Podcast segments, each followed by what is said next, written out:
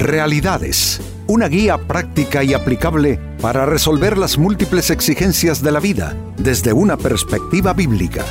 Con nosotros, René Peñalba.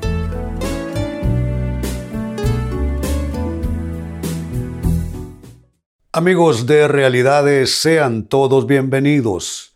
Para esta ocasión nuestro tema, juicio sin compasión. Y amigos, con lo que tiene que ver este tema es ese juicio inmisericordia, a veces malintencionado, que se suelta entre unas personas y otras, ese mismo juicio, así de implacable, así carente de misericordia, es lo que vendrá en efecto retorno. Pues este es nuestro tema, juicio sin compasión.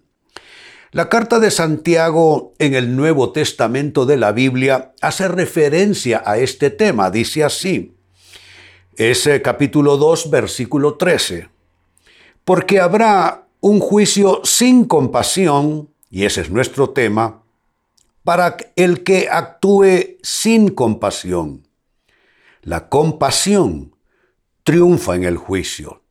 Aquí hay dos ideas. Ese habrá, en términos de futuro, en términos de proyección hacia adelante, dice que hay algo entonces que será inobjetable, que será eh, ineludible y es un juicio sin compasión.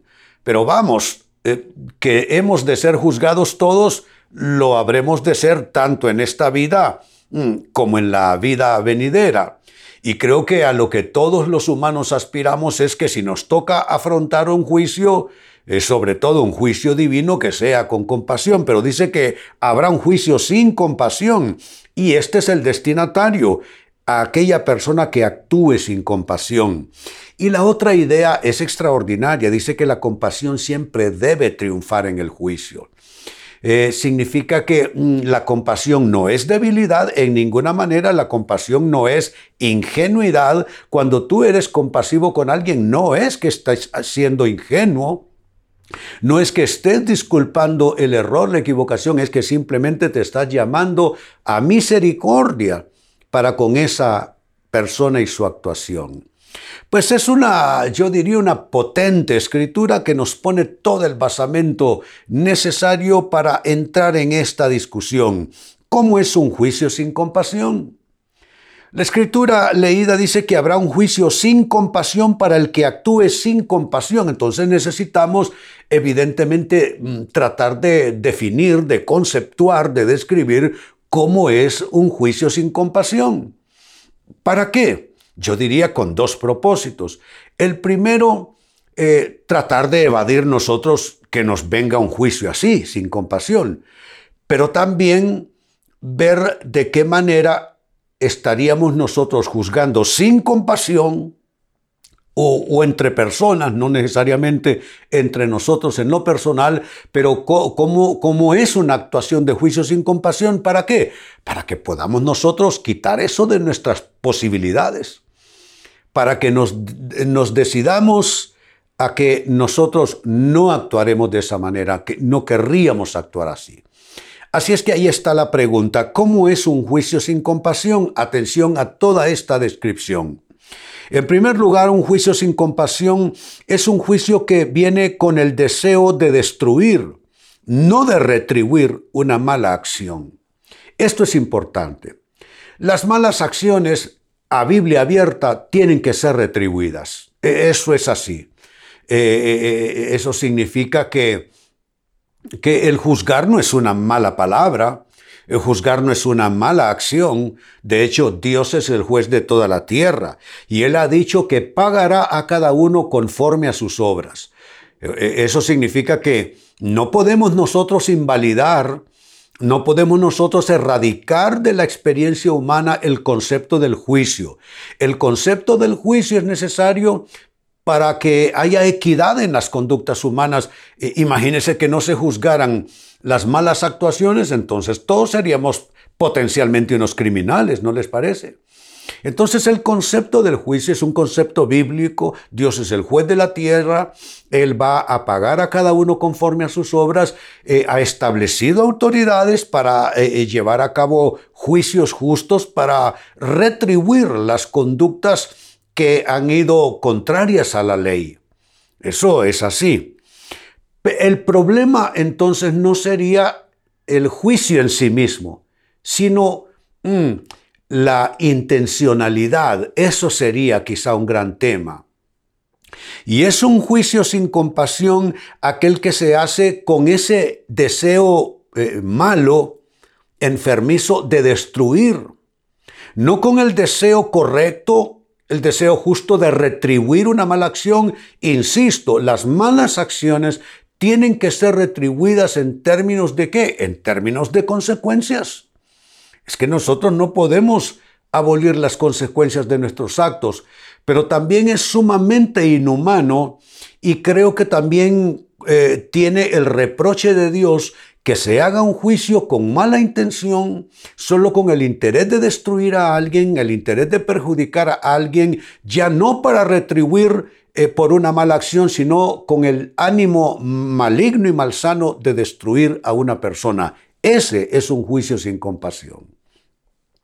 Segunda forma de describir un juicio sin compasión. Un juicio sin compasión es uno que se lleva a cabo con mala intención y con el objetivo de descargar odio en lugar de impartir justicia. Amigos, no es lo mismo impartir justicia que descargar odio. Y tenemos que hacer una clara diferenciación cuando somos movidos y motivados por el odio hacia alguna persona o hacia alguna causa y cuando somos movidos por el buen deseo de que haya justicia. Quiero insistir todo lo necesario en este programa. La justicia se hace necesaria y que hay que retribuir las malas acciones, hay que hacerlo por el bien mismo de la sociedad, para que la sociedad pueda escarmentar y para que la sociedad pueda depurarse en términos de conductas, en términos de actuaciones. Pero, vuelvo a insistir, cuando ese juicio justo eh, se, lleva a cabo con la mala intención eh, y lo que lleva de fondo es la motivación del odio y no de la impartición de la justicia, ese juicio se contamina con esa mala intencionalidad. Amigos, somos llamados a juzgar. De alguna manera todos somos jueces, todos. No se precisa ir a un tribunal necesariamente, aunque eso es parte de la vida humana. Y todos somos jueces. Pero el consejo a Biblia abierta sería que nos cuidemos que nuestros juzgamientos, que tenemos que hacerlos, nadie puede cerrar su conciencia a la conducta ajena y, tampoco a la propia. Eh, todo juzgamiento nuestro debe ser bajo el amparo de un deseo eh, sano de impartir justicia, pero no con el deseo ilícito, diría yo, eh, de descargar odio sobre aquella persona o sobre aquella causa.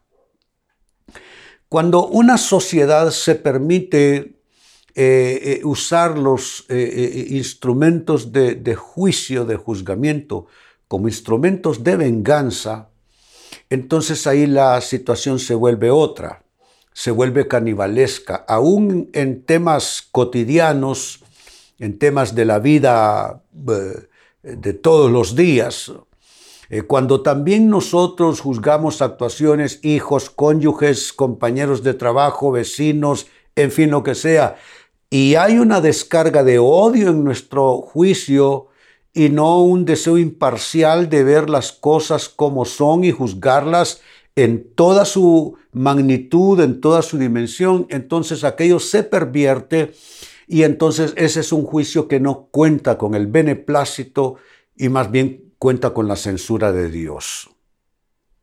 Eso en segundo término. Sigo sumando eh, conceptos eh, descriptivos de lo que sería un juicio sin compasión.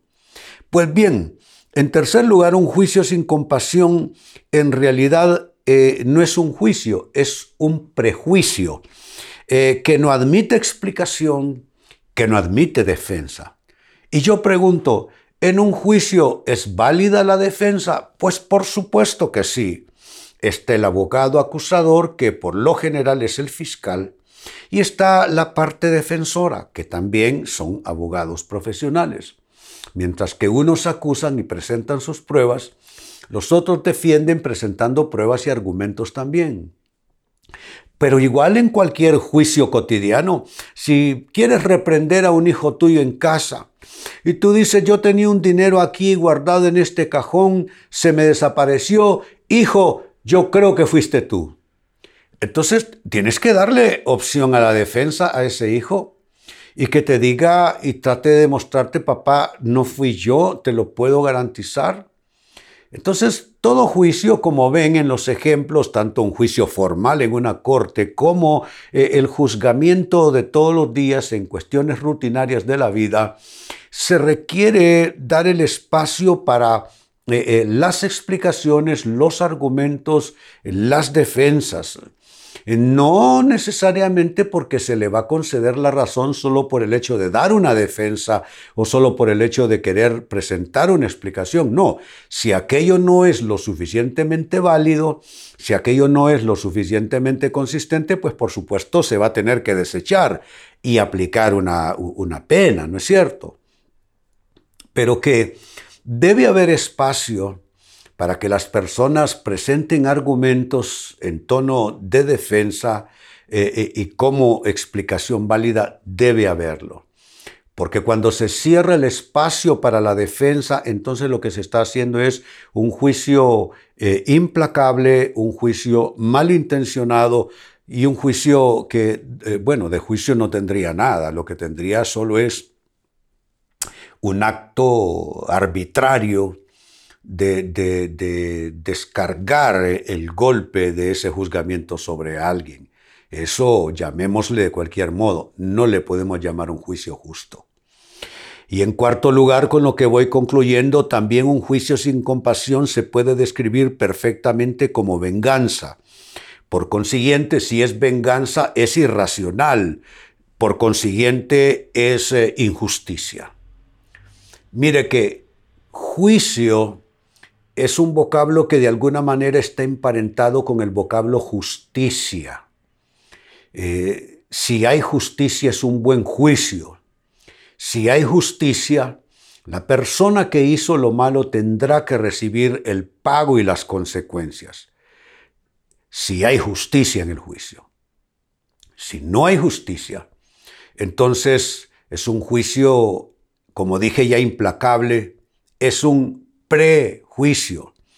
¿Qué es un prejuicio? Es llegar a una conclusión, es determinar una sentencia sin haber escuchado todos los argumentos, sin haber revisado todas las pruebas y sin haber pasado todo el proceso en el juzgamiento. ¿Cuántas cosas se juzgan así todos los días? Mal, basado en el prejuicio de las personas unos contra otros. Eso no está bien desde el punto de vista de la preservación de una sociedad. Tenemos que descartar el elemento venganza en todos los juicios sean juicios de cosas rutinarias o de cosas en otro orden de importancia, porque si es por venganza, entonces es un juicio irracional, es un juicio sanguinario, es un juicio completamente eh, vinculado a la injusticia. Y si es injusticia, ya se sale de, todos los marcos aceptables dentro del concepto de lo que sería un juicio eh, equitativo, un juicio equilibrado y balanceado. Vuelvo al texto de origen, Santiago capítulo 2, verso 13, dice el autor, porque habrá un juicio sin compasión para el que actúe sin compasión. La compasión triunfa en el juicio. Habla de un efecto retorno, sea en cosas sencillas, sin mayor importancia o en cosas de importancia mayor, dice que habrá efecto de retorno de un juicio que se haga en una forma malsana. y advierte que siempre la compasión debe ser un elemento triunfante, no que se va a disculpar al que no merece disculpa, pero que el juicio debe ser equitativo y la compasión no debilita el juicio en ninguna manera. Ahora, eso nos llevó al tema cómo es un juicio sin compasión y tiene cuatro aristas muy predominantes, muy visibles, muy notorias. Son estas. Uno, sería un juicio con el deseo de destruir, no de retribuir por una mala acción. Dos, sería un juicio con mala intención, con el objetivo de descargar odio en vez de impartir justicia. Tres, en realidad sería un prejuicio, ya que no admite explicación ni admite ninguna forma de defensa. Y en cuarto lugar, definitivamente sería por venganza, por consiguiente irracional y en total injusticia. Amigos, con esto cierro el tema de igual manera. Me despido y les recuerdo que nuestro enfoque de hoy ha sido titulado Juicio sin compasión. Hemos presentado Realidades con René Peñalba. Puede escuchar y descargar este u otro programa en rene-penalba.com.